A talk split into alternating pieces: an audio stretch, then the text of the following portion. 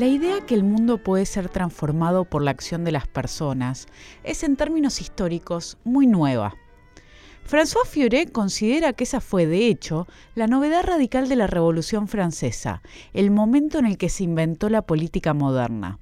Las personas entendieron que la historia no estaba determinada y empezaron a actuar para modificarla. En aquel pasado, muchos consideraron que para poder transformar el mundo, los sujetos debían cambiar. El mundo nuevo solo podía ser creado por hombres nuevos. Esta figura, la del hombre nuevo, fue propia de la política revolucionaria. Respondía a las personas que, como su presente y su futuro eran moldeables, estaban dispuestas a entregarse de forma total a una causa, incluso dando su vida. El hombre nuevo operaba al mismo tiempo en un sentido individual y era también un cuerpo colectivo, una humanidad nueva. Tenía la conciencia de vivir una época excepcional y creía en la violencia revolucionaria como método. Entendía que había sacrificios para asumir para llegar a la liberación y se veía a sí mismo como un soldado luchando en una guerra. Esto lo llevaba a estar alerta, a sospechar de todos, de los enemigos, de los propios, de él mismo comenzaba a creer que había una conspiración multiforme y multipresente, lo que le permitía justificar la existencia de una vigilancia estricta, denunciar complots, buscar escondites, vigilar conversaciones, incluso reclamar la pastilla de cianuro para poder convertirse en un héroe que deja su vida luchando, y no en un traidor que claudica quebrado por la tortura sobre los años 70 y la dictadura, sobre la violencia revolucionaria, sobre el deseo de transformar el mundo y sobre cuánto nos cuesta hablar sobre estos temas, trata el programa de hoy de Pasado Imperfecto.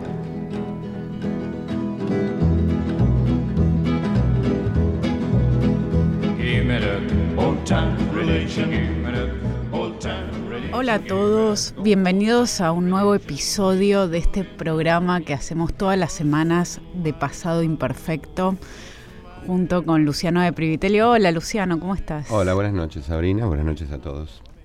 Muy bien. Gracias a todos por estar ahí, gracias a Lucía Chediek por hacernos la producción siempre y a Fernando Salvatori por acompañarnos en la técnica. Y a todos ustedes que nos escuchan en el aire de la radio o en Spotify o en los podcasts de Pasado Imperfecto.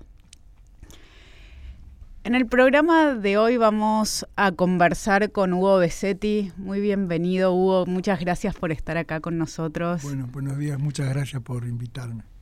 Es, es, un placer muy grande. Voy a contar una confidencia. Yo cuando le escribí a Hugo le dije que consideraba que sus libros sobre los años 70, sobre eh, la, la, pasión revolucionaria y sobre la memoria de esos años, son de los mejores libros que leí posiblemente de, la historia argentina reciente y sin duda de esa época. Eh, Hugo me dijo que era una exagerada. Yo no sé si tiene razón en eso. Creo que tiene razón en muchísimas cosas, pero no sé si en eso. Esta no. Quería empezar preguntándote sobre algunos temas eh, acerca de los cuales nos cuesta hablar, ¿no? Temas que, tal vez podríamos llamar tabú, con los que no nos podemos poner de acuerdo ni siquiera en algunos datos concretos. Y estoy pensando, para empezar así livianamente, en, en, el tema del el número de los desaparecidos pero no solo eso, también, por ejemplo, en lo que se llamó la teoría de los dos demonios del nunca más o otras cuestiones relativas a estos años de violencia política. Mi, primera pregunta va por ese lado. ¿Por qué nos cuesta tanto hablar sobre estos temas? Bueno, eh, en principio son, son temas que se han incorporado y a veces o en general de la peor manera al debate político más, más inmediato. y eso...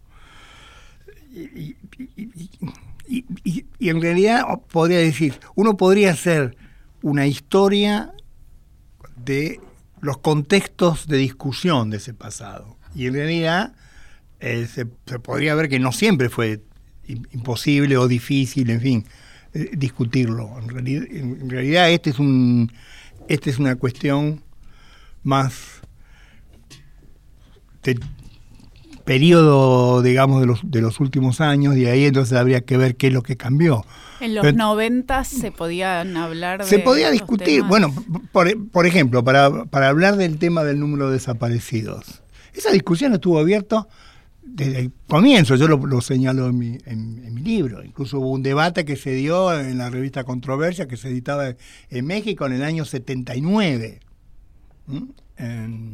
por supuesto, las discusiones podían ser enconadas, pero al mismo tiempo se admitía que era un tema que se podía discutir. Yo registro también el, modo en que una figura como, como Emilio Miñone, del núcleo, digamos, más, más consistente, digamos, más, más conocido del círculo de, la defensa de los derechos humanos, eh, también en determinado momento podía decir, bueno, este número tiene un carácter simbólico, quizás tendríamos que hablar de víctimas y no de desaparecidos, en fin, y nadie lo crucificaba por eso, y eso está escrito. y, está ¿Escrito cuándo, perdón, eso? Y en los fines de los 90 debe ser. Yo lo, tengo registrado eso porque, es, más, salió en una publicación que, si no me equivoco, era una publicación del CELS en ese momento, cuando él lo, presidía. Em, al mismo tiempo él decía, es difícil discutir esto y a mí no me interesa discutirlo. no, me parece que ese sea un punto que tenga que ser discutido en una organización que en ese sentido privilegiaba otras otras otras luchas eh, pero incluso si uno recuerda lo que significó la discusión que se armó a partir de algo que salió en la revista La Intemperie en Córdoba, ¿no? Que, que, en realidad es desencadenada a partir de esa carta de Oscar del Barco. Sí.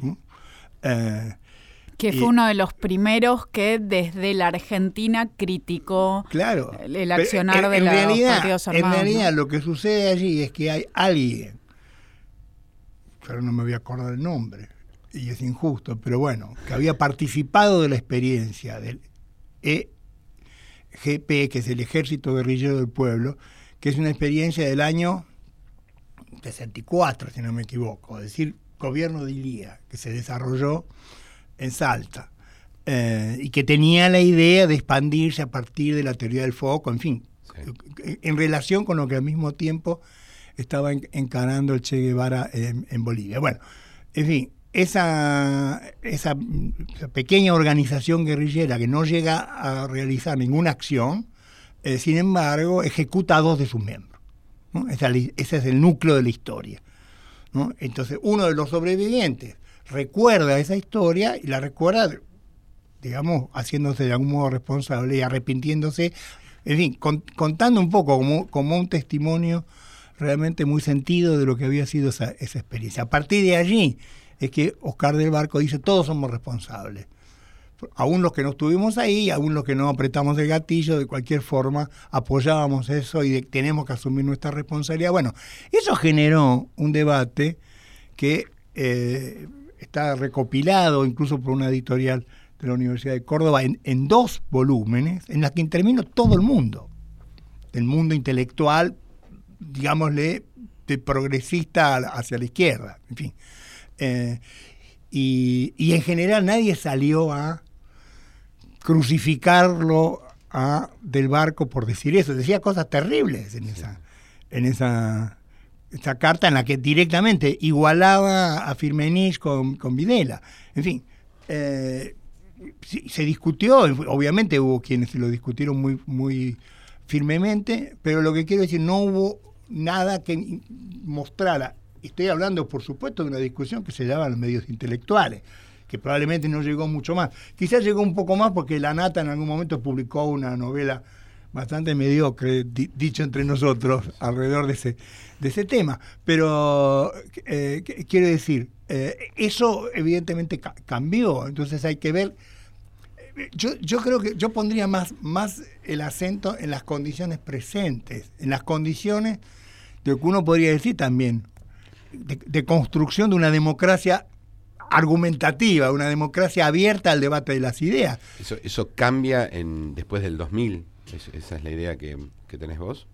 Eh, eso cambia en el, momento en que comienza a haber una idea mucho más encarnada desde el Estado de que hay una, hay una verdad oficial. Uno, uno podría poner ahí un síntoma, eh, digamos, bien, bien, bien nítido, que es el momento en que se considera que nunca más tiene que tener un segundo prólogo que corrija el primero. Bueno, entonces, pero esto, esto es un esto es, es una intervención indebida, porque no es que no se puede discutir el prólogo, y de hecho se discutió todo, y todo el mundo lo discutió todo el mundo, pero que la, la, Secretaría de Derechos Humanos decida en el, en el mismo documento, digamos, incluir su, su, rectificación o su corrección. ¿Cuáles fueron los cambios que se introdujeron en la segunda versión respecto a la primera?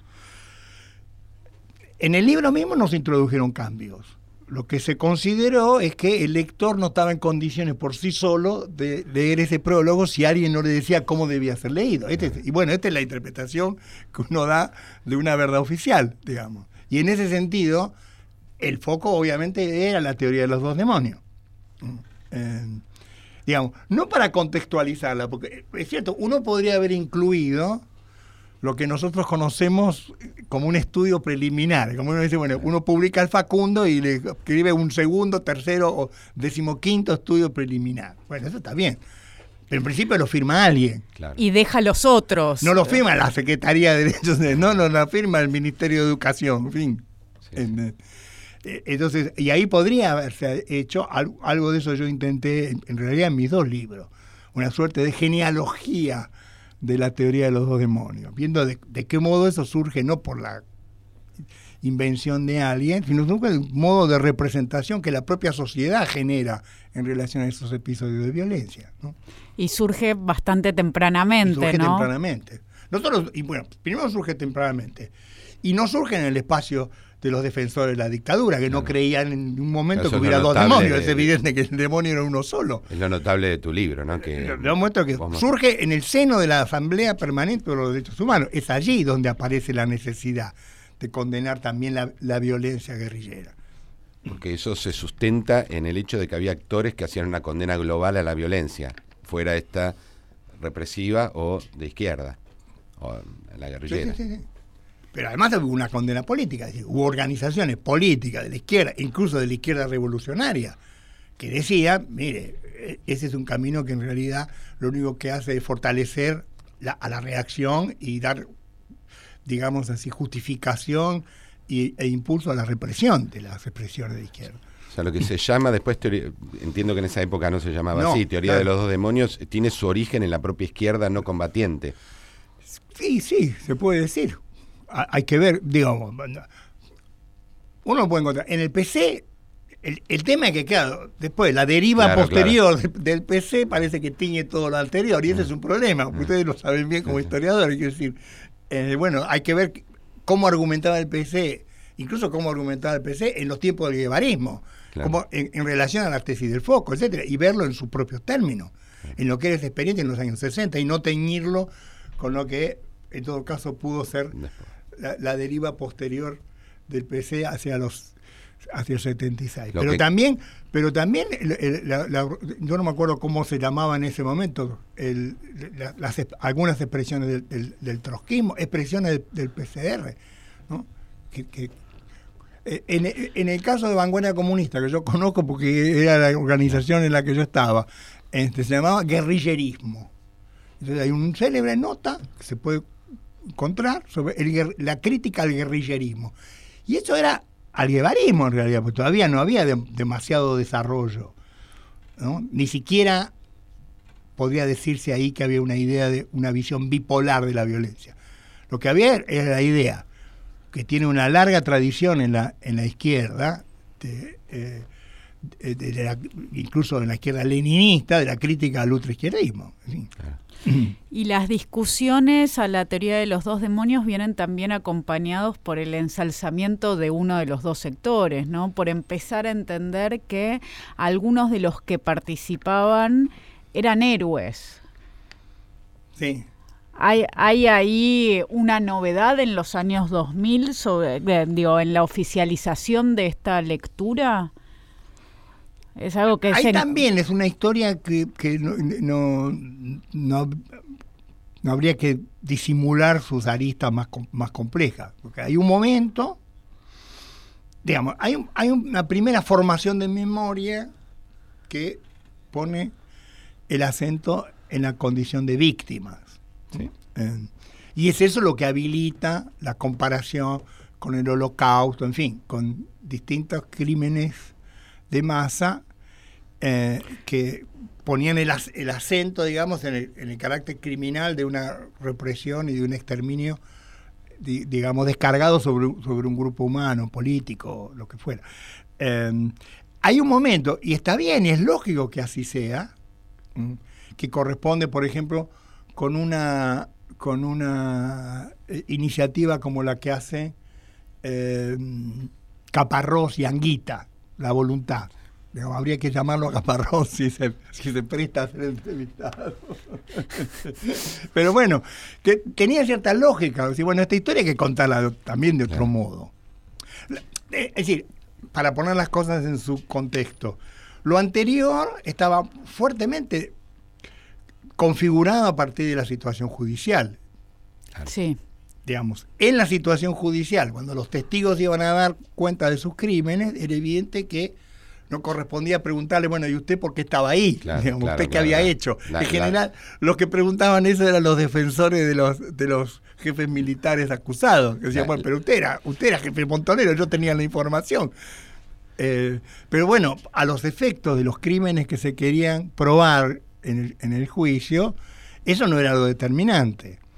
Em, ahora, fuera de, la, de esa escena del juicio, sí era importante, digo, en términos de una ni, siquiera digo de una investigación histórica, de una memoria histórica. Bueno, ¿qué, pasó? en, qué ¿En qué condiciones se dieron esos crímenes? ¿no?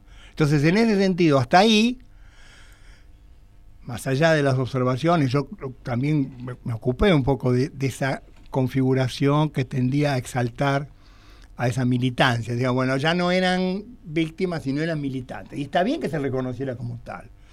Ahora, ese reconocimiento traía aparejado muchas veces cierta idealización, en fin.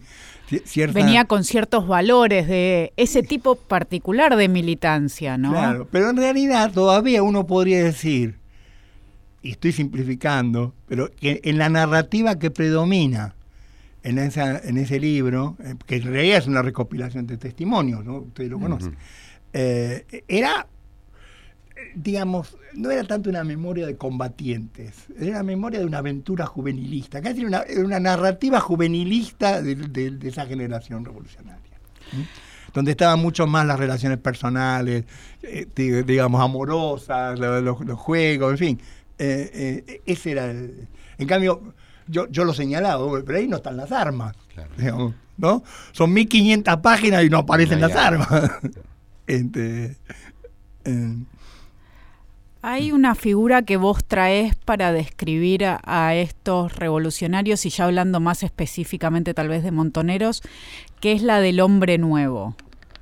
Mm. ¿Nos contás un poco de qué se trata ese hombre nuevo y de dónde viene la tradición de pensarlo así? Bueno, eh, a ver, hay una historia, hay una historia de muy larga duración, digamos, por lo menos en Occidente, el hombre nuevo que está asociado al cristianismo. Obviamente el hombre nuevo es el hombre renacido en la, en la fe, digamos. Mm. Es Pablo. Sí. Em, por lo tanto, em, uno podría decir que eso de algún modo está ahí como un núcleo que ha realimentado distintos mesianismos políticos o religiones políticas, para usar un poco la la expresión que acuñó en algún momento eh, eh Gentile. Gentile. Eh, pero es interesante, de izquierda y de derecha. Porque en realidad el, fascismo italiano hablaba del nuevo hombre y, el, comunismo eh, soviético, en fin, por lo menos en el, primer momento también hablaba, hablaba del, nuevo hombre. por lo tanto, la idea que por supuesto tiene cierto, cierto sustento, es que una revolución debe terminar de, edificarse en los propios sujetos. Entonces, en, ese punto también em, venía como a poner en cuestión, por lo menos en el horizonte del marxismo, una visión demasiado objetiva de la revolución. Bastaba, en fin, cambiar las relaciones de producción, intervenir sobre el Estado, etcétera, para encontrar, para acentuar que esto reclamaba, digamos, un, cambio en los, en los propios sujetos. Esa es una apuesta finalmente fracasada, hay que, hay que decirlo. no puede sino fracasar en cierto sentido. Que no puede sino fracasar. del voluntarismo. Para cualquiera que conozca un poco alguna mínima ah. teoría de los sujetos, digamos. Ahora es central en toda la tradición revolucionaria. Es central y al mismo tiempo no, no, este, no, toma cuenta de las evidencias, porque ahí, hay, digamos, la, la, la experiencia de la revolución soviética y las revoluciones en el área, digamos, eh, soviética, finalmente podríamos decir que han, constituido algo tan algo así como un experimento histórico, digamos.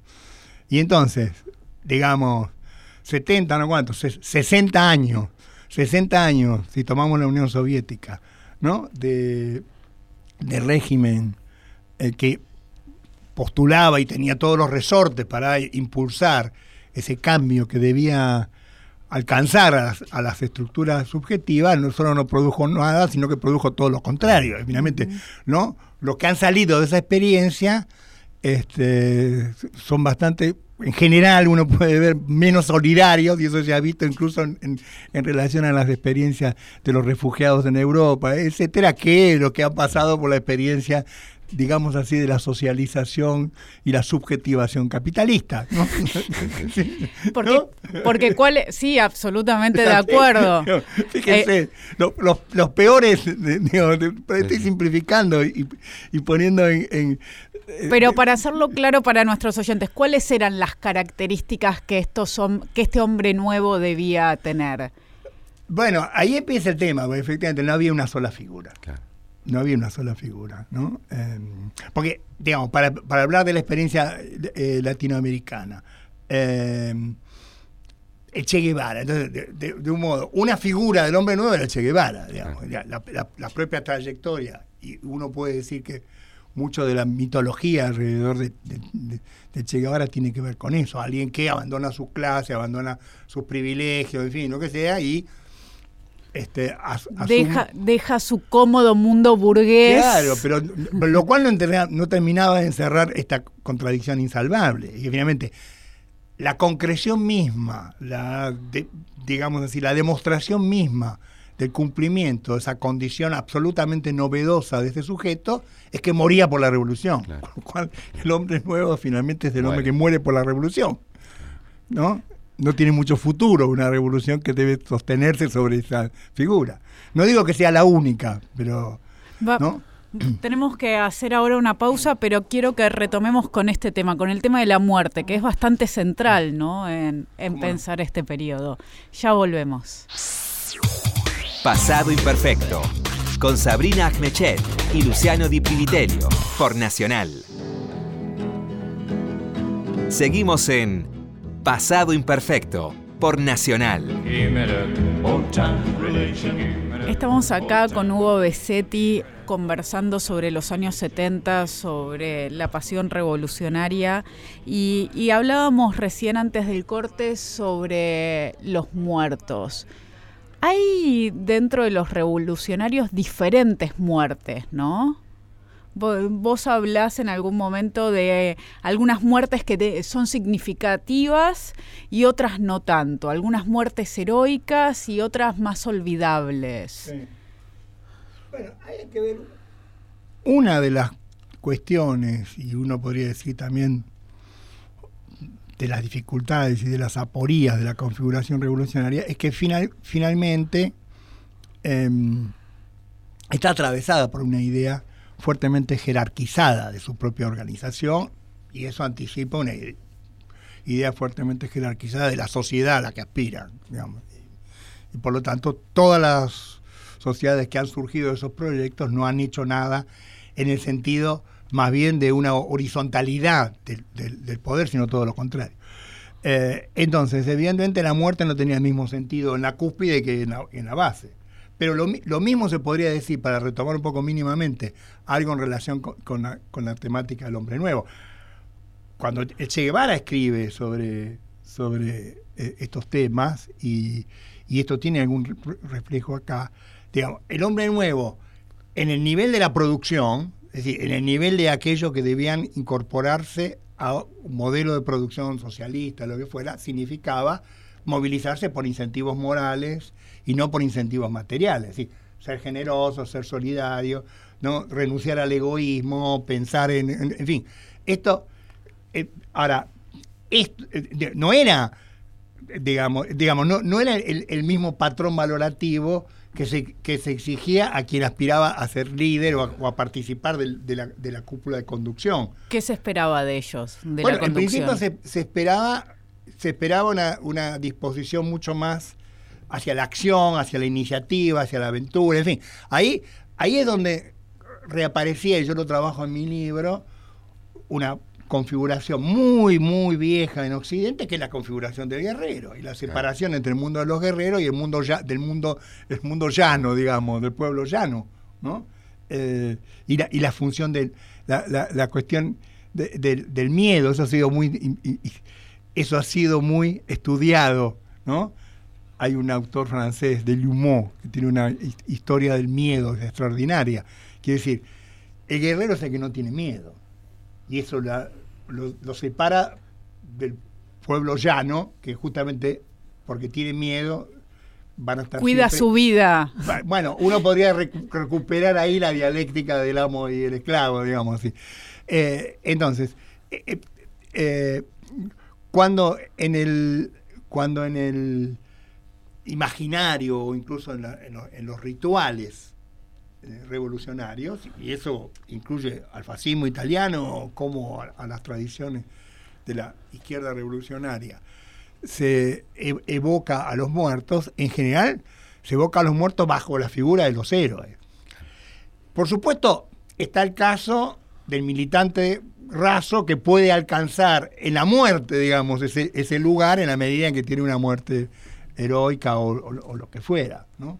pero en principio el, modelo está siempre puesto y, todo el culto gira alrededor de esa, de esa, de esa figura. Entonces, las muertes que importan son, son las muertes que en realidad, insisto, tiene una, una, larga historia. Uno podría remontarse a, la Ilíada, digamos, ¿no? Es decir, ¿por qué? Porque la muerte del héroe es la muerte de aquel que en su muerte en realidad no es vencido, sino que es vencedor. Moralmente termina venciendo a sus, a sus este, enemigos. Y de ahí empieza a surgir el mito de que los mejores murieron. ¿Está conectado? Porque queda como esa idea, ¿no? y sí, y sí. Porque los que sobrevivieron e, no, se entregaron lo suficiente o no hicieron. Porque ahí lo que predominó es una configuración, y, yo, y eso hay que ver de qué modo, en fin, este, se mantiene. Predomina una idea donde lo más importante en, el, en orden a una cultura, yo, yo diría una cultura moral, a una cultura, a una moral práctica, ¿no? Eh, es la decisión. Eso te lo cuenta, en fin los que trajen las experiencias de las organizaciones guerrilleras, que finalmente la cuestión era el que estaba más dispuesto a digamos, jugarse en la acción, el más aguerrido, el más, ¿no? el, eh, más arriesgado, ¿no? Eh, eso es lo que prevalecía en relación a lo que podría ser una cultura marxista mucho más sostenida en las, en las ideas, en la discusión, en fin, en la, en la argumentación. ¿no? Eh, entonces, e, efectivamente, eh, ahí se, transpone, y un poco abusivamente, como si solamente hubieran muerto aquellos que estaban en las posiciones de combate, cosa que ya sabemos que no es así. Pero la muerte parece ser una prueba de eso. Pero la muerte, claro, la muerte los convierte en combatientes. Este.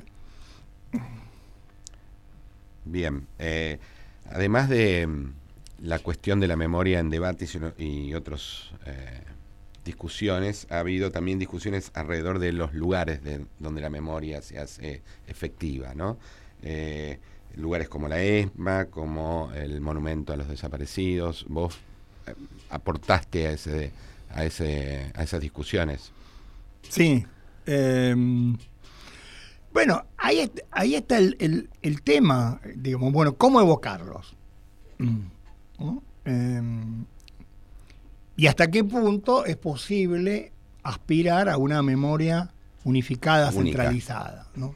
Em, entonces, para ponerte un ejemplo, que las organizaciones, los grupos, en fin, digamos, ejerzan una memoria y practiquen una memoria de sus propios grupos, esto está en todos lados. Claro, está eh, razonable, históricamente razonable. Em, Casi inevitable suena, ¿no? Entonces, si a mí me dicen, bueno, el día de Montonero, y quien, los ex montoneros se reúnen para recordar, en fin, y, y hacer la experiencia de aquellos compañeros que murieron, yo estoy absolutamente digamos, no, no, no, puedo tener ninguna, ninguna clase de discusión. De hecho, eh, lo hacen en vanguardia comunista cada tanto, este, hace, algún tipo para recordar quienes murieron, y eso forma parte de la memoria de las organizaciones políticas, incluso más allá de las organizaciones revolucionarias de izquierda, en fin, forma parte de los rituales con que las comunidades construyen una identidad también desde, desde el pasado. Lógico, sí. Ahora, si se quiere convertir el Día del Montonero en el Día Nacional de la Memoria, no digo que lo hayan querido hacer, pero de cualquier manera. Bueno, en el Día de la Militancia. Como, tendencia, digo, ah, no, mire, esto es otra cosa, porque. Este, porque también, ojo, también en ese, en ese terreno, yo admito que para quienes participaron en algunas experiencias eh, yo diría más de, más de combate que de represión, como en el caso de Tucumán, del lado de las fuerzas militares, también tienen, y se mantiene, que yo sepa, algunos, digo, en, Tucumán yo lo he visto, algunos, algunos lugares que recuerdan esa memoria y algunos de los militares caídos en, esos, en esos combates. ¿Quién no va a discutir eso? Después, ojalá pudiéramos juntarnos y discutir sobre la historia, sobre las condiciones, sobre qué sucedió realmente en términos de una memoria histórica. Ahora, en términos de una relación con los propios muertos de cada, de cada grupo, nadie lo puede discutir. El tema cuando eso se quiere plasmar en determinados recordatorios nacionales, y lo que yo... En el Parque de la Memoria se discutió un poco si tenían que estar los nombres de los caídos por tanto por los militares como por los partidos armados, ¿no? Eh, eso no llegó a discutirse en la, digamos, en realidad, que yo sepa, el único que se animó a plantear eso fue Héctor Ley, que mm. debía haber una sola nómina, y así le fue, pobre Héctor, le, cayeron encima de todos lados. Eh, y, es lógico, yo creo que es muy difícil, en ningún lado existe eso. Anda a decirle a Italia, en Italia que hay que hacer, o, en, Francia que hay que hacer una nómina este, única, ¿no? Los de vigilos, de... Claro. Es una idea de conciliación demasiado utópica. Es una idea típica de un vanguardista, como era, ley, este, eh, que provocaba en todo caso. uno puede decir, bueno, no, una cosa es reconocer que esas muertes no son insignificantes. Claro. Eh, y por lo tanto tienen todo el derecho a ser recordadas y, a ser colocados en un, en un contexto que las recupere y les dé sentido. Otra cosa es decir que, bueno, que, que todos podemos celebrar conjuntamente la muerte de, todos los, caídos. Pero digo, el, el, problema, ese problema no se puede discutir así. Lo que sí se llegó a discutir es lo siguiente. En el, en el breve, es muy, es muy breve, breve, digamos, enunciado que, precede el, monumento con los nombres en el, en el Parque de la Memoria, eh, hay una frase que dice aquellos que murieron combatiendo por, no sé, ideales. No, a las víctimas, de memoria de las víctimas y de aquellos que murieron combatiendo. ese sí fue motivo de, discusión. Yo pude ver mínimamente alguna de las actas, que es lo que trabaja un poco en el, en, el apéndice de mi, de mi, libro, acerca de si había que poner luchando o combatiendo, lo cual es como una especie de variación semántica, finalmente quedó, quedó combatiendo. Pero entonces, no deja de plantear esa ambigüedad, si se los recuerda como víctimas o si se los recuerda como combatientes, ¿no? Eh, porque uno podría decir, son tipologías distintas de, de, monumentos. los monumentos a los caídos en las guerras, que tiene una especie de fórmula, ¿no? Aquellos que murieron por la patria.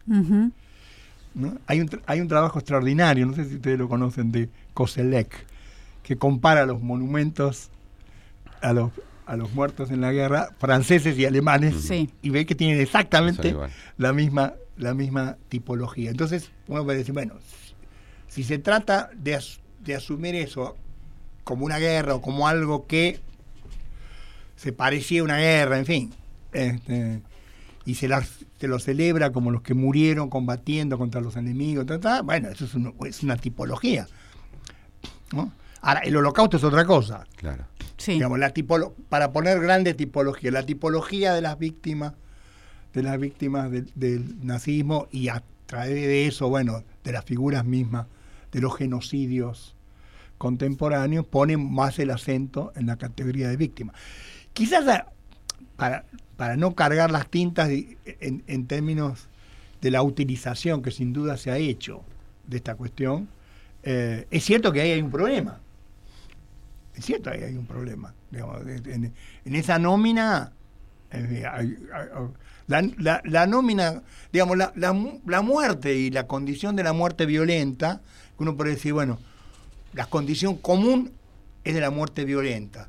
Ahora, eh, igualas condiciones y situaciones distintas. Y uno puede admitir que este, hay, hay tensión en, en, cómo recordar estas distintas categorías de muerte. Porque allí hay algunos, allí está, este ¿cómo se llama? Hidalgo Solá. Hidalgo Solá, que era embajador, que era embajador de que era un radical embajador de Videla en Venezuela y que fue y que fue asesinado supuestamente por los sectores de, de, Macera, digamos, que respondían a Macera. Está allí en la, en nómina, y está bien que esté, porque es una víctima del, terror, del terrorismo de Estado. O está Elena Holmberg.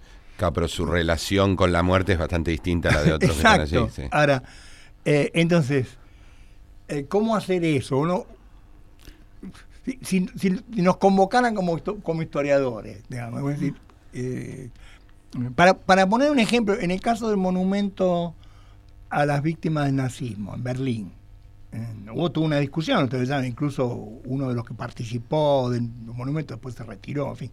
Finalmente decidieron que, que el monumento tenía que tener algún contexto explicativo y no sé si lo han visitado, entonces en el, subsuelo hay un pequeño, un pequeño museo donde explica, en fin, que, eh, eh, introduce elementos eh, que dan sentido, eh, dan sentido, con todas las dificultades que, eso puede tener.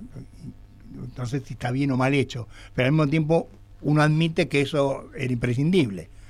Ahora, supongamos que a alguien se le ocurre decir, mire, en el, en el, monumento a las víctimas, ¿no? en el Parque de la Memoria, vamos a hacer un anexo separado donde presentemos un poco una historia que dé idea de quiénes son, cómo, ¿no? Donde tratemos de explicar. ¿Qué pasa incluso, me pregunto, con quienes murieron antes de que empiece la dictadura? Bueno, están ahí. Claro. Están. Eh, el reconocimiento ese mismo, ¿no? De ah, hay quienes murieron durante el gobierno de Perón, durante el gobierno de Isabelita, y si tienen que compartir o no lugar con aquellos muertos en manos de la dictadura militar. Y, ahí hay, hay, hay, discusiones que finalmente se tiñen necesariamente de visiones políticas. Inicia, en, en, realidad, en el decreto que, bueno, una ley, creo que es una ley de, la ciudad, que determina la creación del, monumento, se habla de la década del 70. Con lo cual, les daba pie para empezar en 1970. el problema. Si empezaban en 1970, el primer nombre en la Aramburu. En la lista No, a la murga no. no. A Valmedina. Claro. Fernando, ¿no? Fernando a Valmedina. Y Gustavo Ramos. Claro, claro. Eh, ¿Les pareció, digamos, que era que, que- que era, de- no sé cómo decir, que, que era incómodo comenzar Claro. la lista por, por esos nombres, que estaba, que dejaban muy, muy presente una presencia montonera ahí en el comienzo. Entonces decidieron empezar en el 69. Claro. Y están las víctimas del Cordobazo, Claro.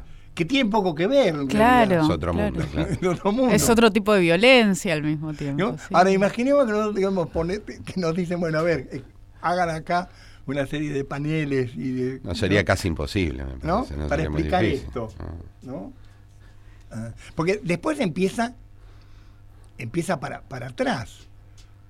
Yo viendo un poco los documentos de la comisión de monumentos me encontré con que un familiar, no sé si era la hija de Felipe Vallese, eh, decía, Ah, ah. ¿por qué no está? ¿Por qué no él? Claro. Claro. Y creo, por lo menos ahí aparecía, la- la- yo no lo he visitado hace mucho, pero habría que buscarlo, que finalmente decidieron que en algún lado iban a poner un monolito. Pero claro, después puede, eh, puede empezar... este, Claro, Emilio ¿cuáles son las empezar, excepciones? sí, sí, sí, Exacto, sí, sí. ¿no? Es decir, podés remon- remontarte a los 30, en fin. Este, y, y entonces se va a llenar, se va a llenar Claro. de monolitos. Em, es muy... eh, Sí. Ahora, uno lo puede tomar en, en un sentido un poco irónico, en fin, pero son problemas gruesos, serios. No, no, no, no es fácil. de- de- no, de- no son de Y sobre todo los que consideramos bastante, mu- muy chocante que se escriba una historia oficial sobre esto y que haya organismos estatales que quieran definir que las cosas han sido de una forma cuando lo que está claro es que hay diferentes miradas. Yo me pregunto desde esa posición muchas veces cómo, cómo se puede transmitir de la mejor forma posible estas complejidades. ¿Cómo? Yo te pongo un ejemplo, porque además escribimos hace, hace poco eh, sobre. Hicimos una visita a la ESMA, a la ex, ex ESMA, digamos. Mm, mm. Eh, mm.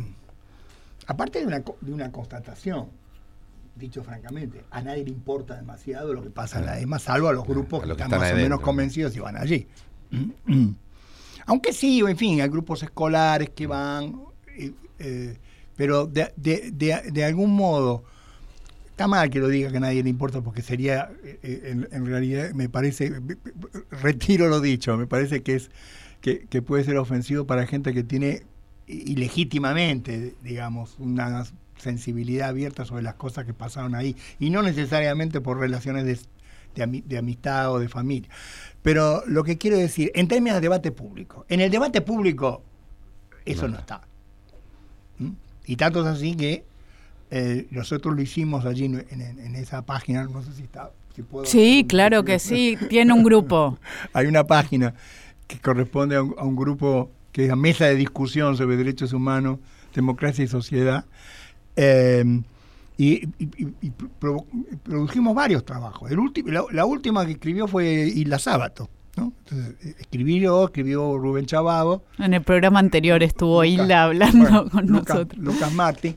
eh, para tratar de ver, bueno, a ver cómo se, cómo se muestra eso hoy. Eh, ahí vimos algunas contradicciones, incluso yo marqué algunas contradicciones entre lo que es la página. La página donde, como sucede en en museos y, y sitios equivalentes en el mundo, uno muchas veces no tiene posibilidad de visitarlo, pero se entera y ve su recorrido, en fin. Este, bueno, eh, en ese sentido no hay la, página sigue ape- apegada a una, a una visión bastante eh, miliciana, digamos.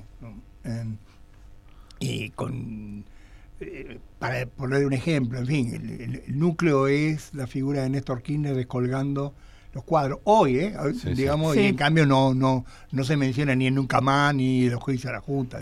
Y sigue muy presente en los recorridos que se hacen Pero- también, en, en las palabras de los guías, en la forma en la que se recrea Eso- la visita. Eso yo no sé porque yo no eh, nosotros hicimos una visita con algunos de los responsables que tuvieron la deferencia de invitarnos porque estaban querían que nosotros les diéramos una opinión. Eh, cosa que hicimos, pero obviamente dijimos, "Bueno, esto va a ser público, ¿no? Eh, ahora, el guion del mismo sitio encontró una manera, encontró una manera aceptable que es en, realidad eh, lo, que, lo que está allí son testimonios que fueron dados en sede judicial, primera cuestión. Es decir, lo, lo primero es dar entonces, aunque no se dice explícitamente, yo querría quizá que, que se dijera más explícitamente, ¿no? Que la condición de la memoria histórica política en relación a ese tipo de temas tiene que tener un marco institucional, que en ese caso fueron fue la, la acción de la justicia. Entonces todos los que están, todos los testimonios eh, corresponden a, a, ese tipo de eh, para aquellos que nunca estuvieron, uno va recorriendo sí. el edificio y cada reconstrucción, en cada lugar, lo que sucedía eh, es tomado a partir de las declaraciones de quienes estuvieron ahí, eh, que, que, luego en los juicios cuentan, relatan sí. lo, que, lo que recuerdan de cada espacio, cómo funcionaban, qué es lo que... Sí, y la otra cosa es que está bastante apegado a lo que sucedía allí. Claro. Um, Ahora, es evidente, eso no es un museo de la memoria.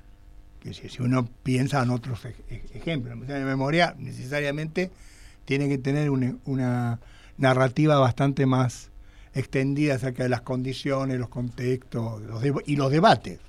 Digamos, ¿no? Eh, entonces, Vos lo que decís es un museo de la ESMA, es un museo es de un lo museo que de funcionaba ESMA. ahí, no un museo de la memoria. Y eso lo consiguieron hacer, por lo menos en términos del recorrido, ahí ya no sé cómo interviene la acción de los guías, eh, de lo que cuentan, pero lo que... También es variado, obviamente. Pero, Digo, he, he, hecho muchas veces el recorrido y depende de la subjetividad de cada guía, sí. pero sí, hay, hay, hay relatos. Me he encontrado a lo largo de estos años y en los últimos tiempos también, digo, no solo durante el kirchnerismo, con guías con visiones más heroicas y de recuperación de la violencia, como... Digo, sí, sigue existiendo. Claro. Al mismo tiempo se puede observar ese, ese límite que quizás no han sido capaces, y probablemente me imagino las dificultades que hay, de convertir la página, sí, en un... Porque, ojo, hay apuntes históricos, no es que no hay apuntes históricos. En la misma visita hay un primer, una primer, un primer video que es como un... Sí. Que, que bastante... Es la parte más de contextualización, ¿no? Que bastante desordenado, en fin. Eh, que lo hemos cuestionado. Bueno, pero eh, pero, quiero decir, no, no hay, uno podría tomar, digamos, no hay, no hay formas establecidas y que uno puede dar como, como necesariamente eficaces. Quizás los debates, la experiencia alemana mostró eso, que los debates sobre los monumentos y museos ha sido más importante que, que, la plasma, que, que el museo mismo plasmado en, en, en un lugar y en, y en, y en un guion, ¿no? Es decir, y eso lo que aquí falta, pues, no, no, no, se ha discutido. ¿no? Lo mismo respecto del, del Museo de Malvinas. ¿no? Claro. Sí. ¿Qué tiene que ser eso? Que, digo, es un museo de la guerra, es un museo claro. de una parte del territorio. ¿Qué, ¿Qué, qué, es eso que está ahí, que comparte predio con la ESMA? ¿No? Eh, incluso el hecho, el hecho, ¿no? Esto lo señalaba alguna vez Norma Morandini, ¿no? El hecho de que los aviones que en un lado correspondían a aquellos claro. que se usaban para tirar a las víctimas, en el otro lado aparecen, aparecen asociados a, a, una gesta heroica, en fin. Eh, y no digo que no tengan que estar, no, no. porque probablemente los mismos aviones, bueno, pero hay que hacerse cargo claro, de que la historia tiene esa complejidad. De ambas cosas, claro. Hagámonos cargo de eso, no se puede negar, ¿no? Cada, o sea, pa, para ir terminando, eh, el programa de hoy, cada vez que llega el 24 de marzo y aparece la consigna de memoria, verdad y justicia, mi primera sensación es que son tres términos bastante contradictorios entre sí. Que bueno, la memoria y la verdad a veces no están tan cerca y que la verdad tal vez no, que la justicia no ayuda a la verdad. ¿Cómo, ¿Cuál es tu evaluación ahora en el 2019, transcurridos todos estos años desde la transición democrática, sobre el proceso que vivimos acá en la Argentina de, desde el 83 en adelante? Pero vos decís en, en relación a, en relación a, a la, la memoria del 24. Sí, y, y, y, más en general en relación a la transición. Sí. Este, Eh, bueno, con los no. juicios, con, con las soluciones que nosotros encontramos frente a otros casos de transiciones, no sé, la sudafricana u, u- u otras salidas diferentes. Em, es un tema que, que re- requeriría más tiempo, pero en, en principio es evidente que en la primera transición em, el discurso de los derechos humanos fue fundante. Claro. No, y el discurso y sus, de alguna manera, manifestaciones institucionales, como en el caso del, juicio, El juicio. particularmente, nunca más. Es decir, es decir, eso configuró, digamos, un cierto régimen de memoria que se asocia también a algunas de las cosas que vimos, ¿no? donde en el centro estaban las víctimas, la necesidad de reparar. Era en nombre de las víctimas, que no solo se trataba de castigar o bueno hacer justicia hacia el pasado, sino también de comprometer ciertas promesas hacia el futuro, es decir, construir una sociedad en la que no haya más víctimas. Eh, Por lo menos, digamos, en esa, en esa, en, en esa co- condición de víctimas casi absolutas, encarnadas en la figura del, de- del desaparecido. Entonces, eh, eh, es evidente que ju- juzgar, digamos, qué es lo que sucedió con esa pri- primera, digamos, con ese primer conjunto de esperanzas y de, y de promesas, no, no, se puede separar de un juicio sobre lo que ha sucedido, sobre nu- nuestra propia construcción demo- democrática. Y entonces, hoy, mi visión es que más bien lo que predomina es más el fracaso de esa promesa Hmm. que su, que su cumplimiento. Em, aunque es cierto, ¿no? cuando se dice, bueno, vamos a tener, espero, y casi creo que podemos asegurarlo, finalmente, un mandato constitucional democrático que se va a terminar de, de cumplir sin interrupciones de otro tipo, le digo, sí, eso es un logro. Ahora, admitamos que comparativamente a lo que es cualquier escala deseable de, de- de- de institución y de comunidad política, etcétera, tampoco es un Pobre. logro. No, todavía no es una democracia No, tan no fuerte. es un logro tan extra- extraordinario. Bueno, eh, Hugo, muchísimas gracias. Lamentablemente tenemos Bueno. que terminar, pero muchísimas gracias No, por no, acompañarnos, Gracias a conversar con nosotros. Luciano, hasta la semana que Hasta viene. la semana que viene, buenas noches a todos. Y gracias, Hugo. Give me that old time religion. Give me that old time religion. Give me that old time religion. It's good enough for me. It was good for my dear mother. Good for my dear mother. Good for my dear mother. And it's good enough for me. Old time religion. Give me that old time religion. Give me that old time religion. It's good enough for me. It was good for dear father. Good for dear father.